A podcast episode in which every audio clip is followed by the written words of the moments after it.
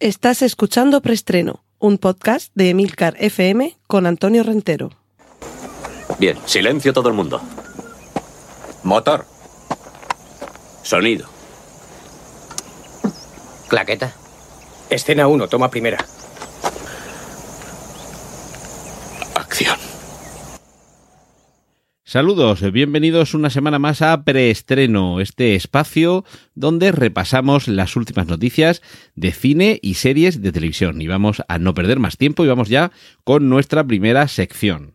Cortinilla de estrella y... La sección de autobombo para recordaros que tenemos todos los lunes aquí en Emilcar FM 10 minutos de podcast en Oficina 19 nos dedicamos a los consejos, los recursos para trabajar desde casa, las noticias, las reflexiones, todo en torno al teletrabajo. Que sí, que ya llevamos muchos meses con esto a cuestas, pero no está de más ir aprendiendo y reflexionando e ir conociendo cómo poder hacerlo mejor y que nos resulte más eficaz, menos doloroso y sobre todo que nos adaptemos de la mejor manera posible. Cortinilla de estrella y... La siguiente sección, avisos parroquiales. Eh, cada semana os estoy recomendando un capítulo de alguno de los podcasts de mis compañeros aquí en Emilcar FM. Esta semana quiero recomendaros en general el podcast Proyecta de Abel Yecora, pero este, esta semana, este capítulo se ha publicado el día 16 de diciembre. Es un capítulo que se titula GTD Organizar 1.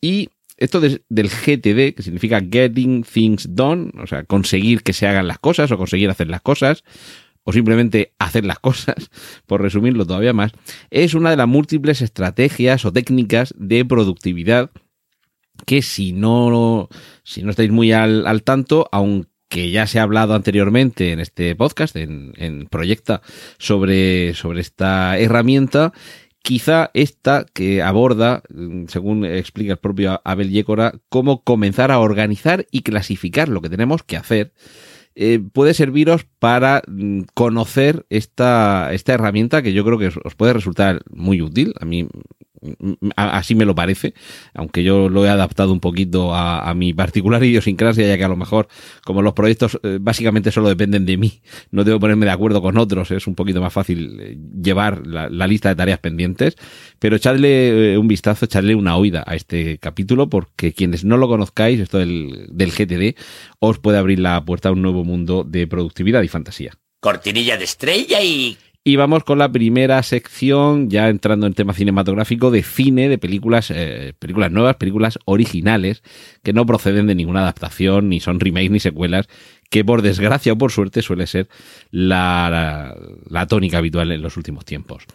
Anya Taylor Joy, que recientemente ha tenido el grandísimo éxito que ha supuesto la serie Gambito de Dama, va a participar junto a Nicole Kidman, la actriz y cantante Bjork o Alexander Skarsgård o Ethan Hawke y Willem en The Northman, la nueva película de Robert Eggers, el director de The Witch, La Bruja, con la que, por cierto, debutó para el gran público Anya Taylor-Joy. Y en esta ocasión, esta película nos va a narrar la historia de un príncipe vikingo que pretende vengar la muerte de su padre, adentrándose en una espiral de violencia y salvajismo. Una película con estos tintes, con este plantel eh, interpretativo y con Robert Eggers detrás, creo que promete y bastante.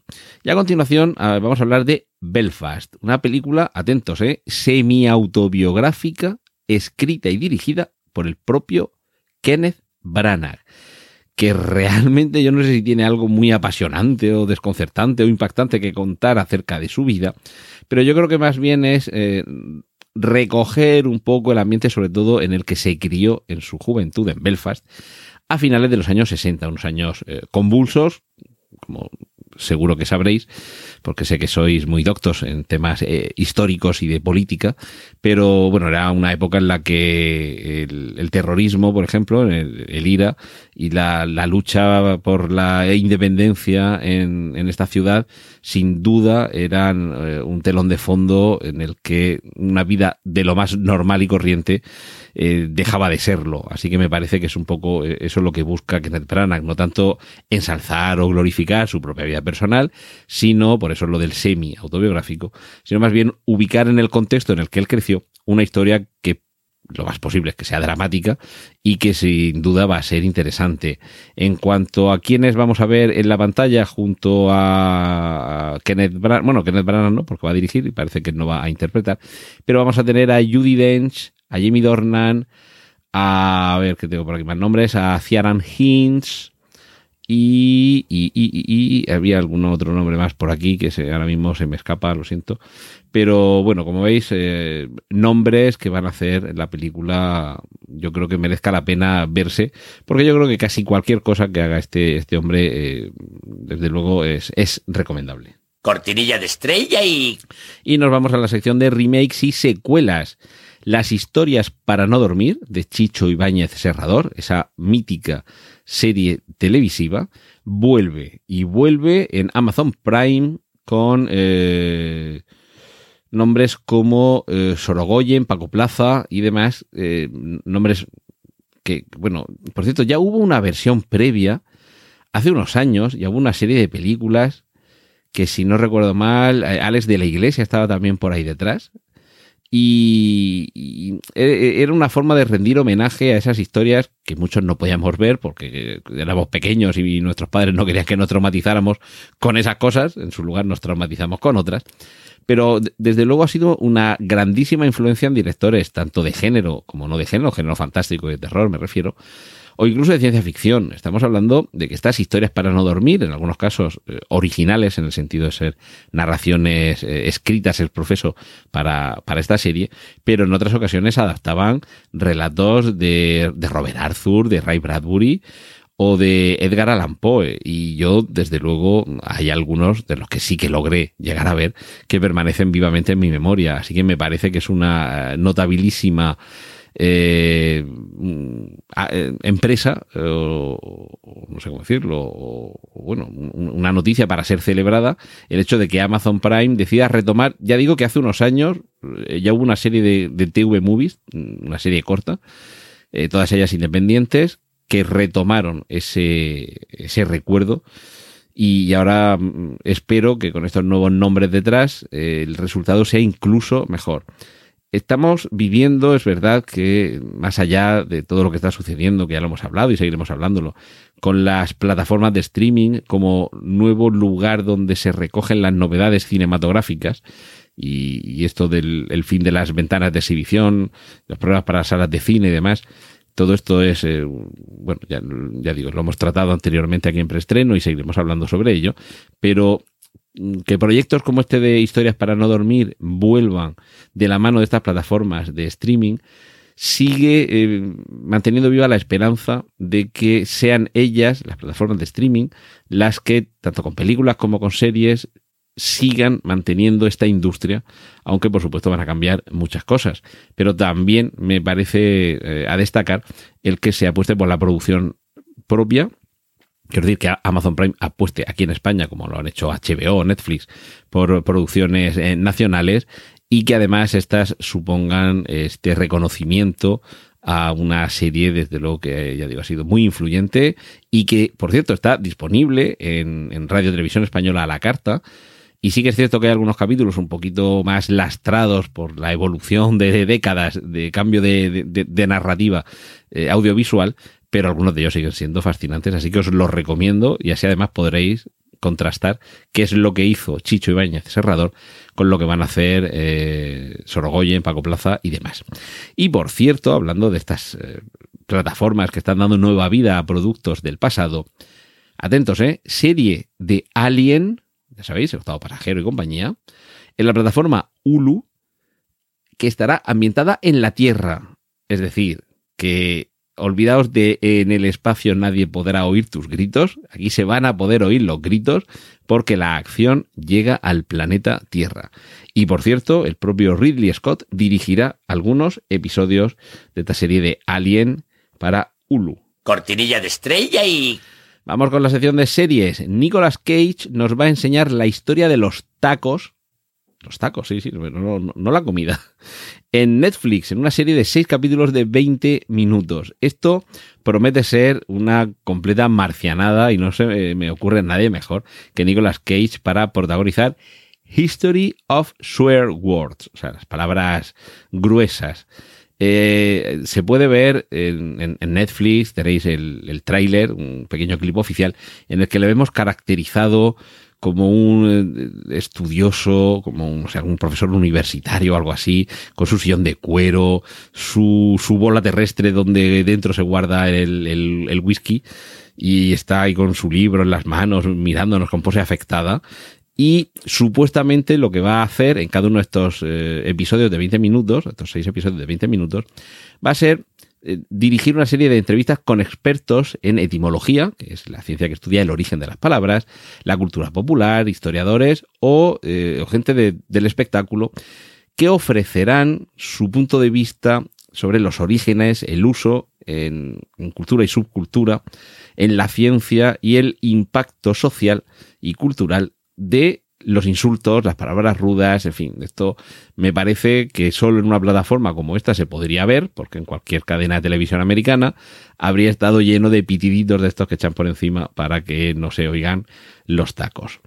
Seguimos con las plataformas de streaming, que son últimamente las que más eh, contenido nos están eh, proporcionando, con Amazon, que va a, ver, a desarrollar perdón, The Bottoms.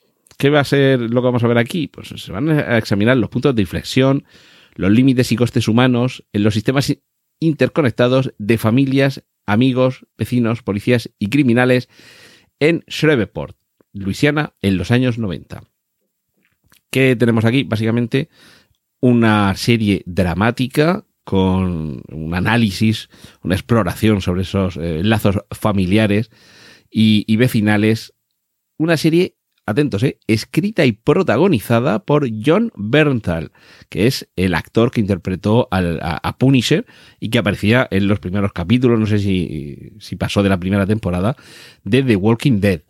Mm, en fin, habrá que ver esto que, qué desarrollo tiene. Desde luego puede depender muchísimo del, de, cómo la- las historias se vayan armando, de la, solidez de los personajes, de cómo se haya eh, narrado las relaciones y los vínculos que hay entre ellos. Pero esto suena un poquito a, a drama culebronesco que ya digo, en función de que nos lo creamos todo, que las historias nos lleguen y sobre todo que los personajes sean atractivos y los intérpretes sean buenos, puede ser eh, el éxito de la temporada o un dramón del que saldremos huyendo. Seguro que de lo que no salimos huyendo es de la nueva serie que prepara el creador de Vikingos, una serie que va a versar sobre la peste bubónica. Eh, bueno, es uno de los dos proyectos que está, que está desarrollando este señor, que se llama Michael Hirst, y se llama El año de la peste. Y nos va a contar qué es lo que sucedió en el Londres de 1665, cuando tuvo lugar uno de los peores brotes de peste bubónica de todos los tiempos con eh, ciudadanos que huían en masa y otros que se quedaban en la ciudad porque no tenían más remedio o, o porque así lo elegían. Pero vamos a ver eh, seguramente una, un- una versión un poquito más eh, descarnada, creo yo, de lo que recientemente, yo creo que fue el año pasado, hace dos años, nos ofreció Movistar Plus, si no me estoy equivocando, con La Peste. Esta serie ambientada en, en una Sevilla de, yo creo que era del siglo XV-XVI, en la que precisamente el telón de fondo era eso, una epidemia de peste. Y bueno, otro de los eh, proyectos que está desarrollando Michael Hirst como serie de televisión es The Donner Party, que por lo que cuenta la información que tengo aquí, está ambientada en el año 1846 en una caravana de emigrantes que viajaron hacia el oeste de Estados Unidos sin saber que se iban a quedar atrapados en las montañas de Sierra Nevada durante el peor invierno de sus vidas. De nuevo, una serie que nos pondrá al límite de la resistencia y la capacidad humana. Y buenas y malas noticias. Buenas noticias es que habrá tercera temporada. Malas noticias es que habrá que esperar hasta Navidad de 2021 para la tercera temporada de The Mandalorian. Sin duda uno de los grandes éxitos de este año y que, ya digo, nos va a dejar con ganas de más de aquí a un año. Cortinilla de estrella y... Y vamos con la sección de cómics. Bueno, atentos porque esto nos da muchas pistas. La serie de hockey de Ojo de Halcón se ambientará en el año 2025 dentro del universo cinematográfico Marvel. Ojo con esto porque esto a, quien esté muy en la pomada de esta cronología, le va a dar muchas indicaciones de por dónde va, de por dónde va la cosa. Eh, Michelle Pfeiffer eh, ha confirmado que va a regresar eh, como Janet Van Dyne en Ant-Man 3, película cuyo rodaje comienza en la primavera del año 2021. Y esto también nos hace albergar esperanzas a quienes queremos verla tanto a ella como a Michael Douglas rejuvenecidos, como ya hicieron eh, en, anteriores entregas de Previously, en Ant-Man, porque hay mucho, mucho que contar en esas aventuras del primer Ant-Man. Y ojo también a un nuevo proyecto de Disney Plus, bajo el nombre Nomad, que se estaría desarrollando y todavía no se sabe si sería una secuela de Falcon y el Soldado de Invierno o un proyecto basado en la etapa en la que Steve Rogers, entre lo que se cuenta en la película eh, eh, Vengadores Civil War y la película Vengadores Infinity War, eh, perdón, Capitán América Civil War y Vengadores Infinity War, en ese periodo entre medias es donde en los cómics se sitúa la acción de este personaje llamado Nomad. Vamos a ver, ya digo, si es secuela de Falcon and the Winter Soldier pero a mí me suena más a que se podría ambientar en ese lapso de tiempo que queda entre esas dos películas que he mencionado, entre Capitán América Civil War y Vengadores Infinity War. Cortinilla de estrella y... Y vamos con la sección de adaptaciones.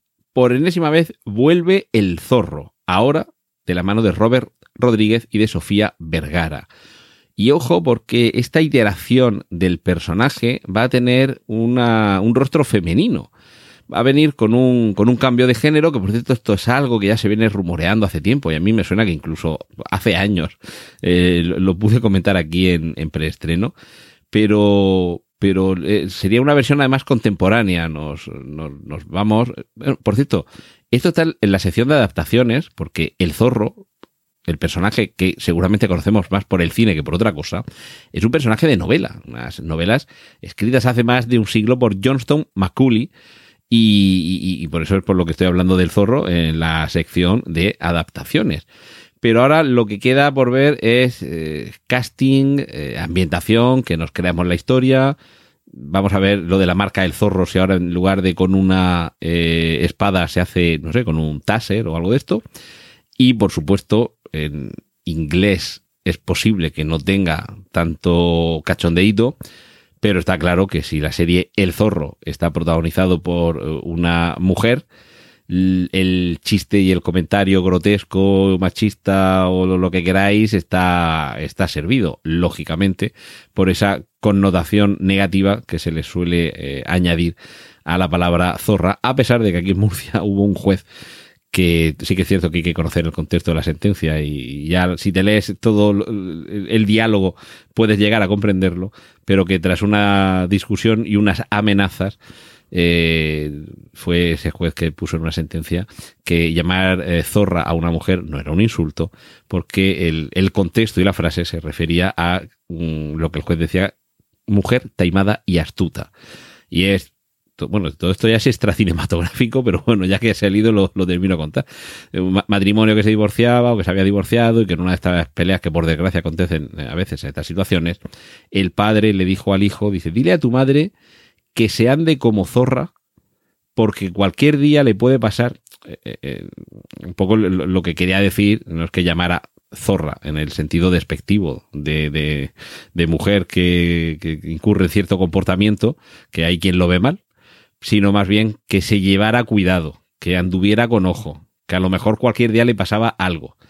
Entonces, ya digo, es una palabra que en femenino tiene unas connotaciones negativas que no sé cómo se van a asumir en esta, en esta ocasión, pero en cualquier caso lo veremos seguramente en nuestras pantallas. Cortinilla de estrella y... Y he dejado para el final algo que es demasiado grande como para dedicarle el tiempo que se merece. La cantidad de anuncios que se han hecho esta semana de series, de películas por parte de Disney. Un auténtico festival de Disney que ya digo casi necesitaría un podcast entero para poder contároslo como se merece.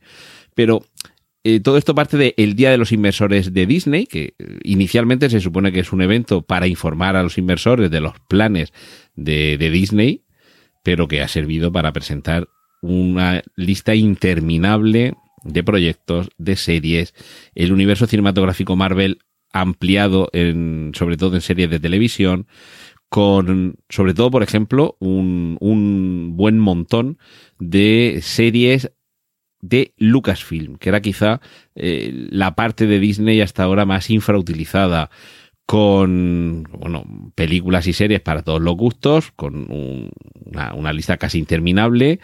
Eh, Rangers de, la Nueva República, Ahsoka, Andor, eh, The Bad Batch, que esta es de, animación, serie de Willow, se anuncia la eh, quinta película de Indiana Jones, serie de Rogue Squadron, Visions, por supuesto más Mandalorian, Lando, a ver, que se acaba, bueno, Obi-Wan Kenobi, El Acólito, eh, no sé si se me escapa alguno más, y luego mmm, relacionado con Lucasfilm, pero ya no estrictamente con, con Star Wars, las ya mencionadas Willow e Indiana Jones y eh, Niños, oh, Children of Blood and Bone, que no sé si se traducirá por niños o por chicos de sangre y hueso, que la verdad es que no sé si esto es alguna derivación de alguna serie de novelas o algo, pero bueno, pertenece a esta división Lucasfilm de Disney. Y ya digo, un, una serie de, de, anuncios que, sobre todo por esta parte, por la parte de, Star Wars, es completamente mágica. Hay gente que se ha emocionado y quizás se ha presentado en el momento adecuado, que es justo cuando está a punto de finalizar la exitosísima segunda temporada de Mandalorian, que ha demostrado que se puede hacer de manera yo creo que indubitada, un buen producto basado en el universo Star Wars, porque en los últimos tiempos sí que es cierto que Rogue One, Solo y la última trilogía a muchos les ha entusiasmado y a otros más bien les ha defraudado. Creo que ha sido unánime la respuesta con The Mandalorian y de ahí ese, ese espíritu positivo que creo yo que hay alrededor de, de todos estos eh, proyectos que eh, seguramente a partir ya del año que viene comenzarán, porque hay algunos incluso, eh, bueno, Rook Squadron, película dirigida por Patty Jenkins, la directora de Wonder Woman, cuya secuela, por cierto, se estrena este, este viernes, eh, película para 2023, es decir, que tampoco tengamos mucha prisa, esto es un proyecto a medio plazo, y algunos de estos llegarán en 2021, otros ya para 2022 y, como digo, Rook Squadron para 2023. Es decir, que hay mucho Star Wars por delante cortinilla de estrella y... Y poco más, muchísimas gracias por haber llegado hasta aquí. Os espero la semana que viene aquí en preestreno. Un saludo de Antonio Rentero. ¡Y corten! Gracias por escuchar preestreno. Puedes contactar con nosotros en emilcar.fm barra preestreno, donde encontrarás nuestros anteriores episodios. Genial, la positiva.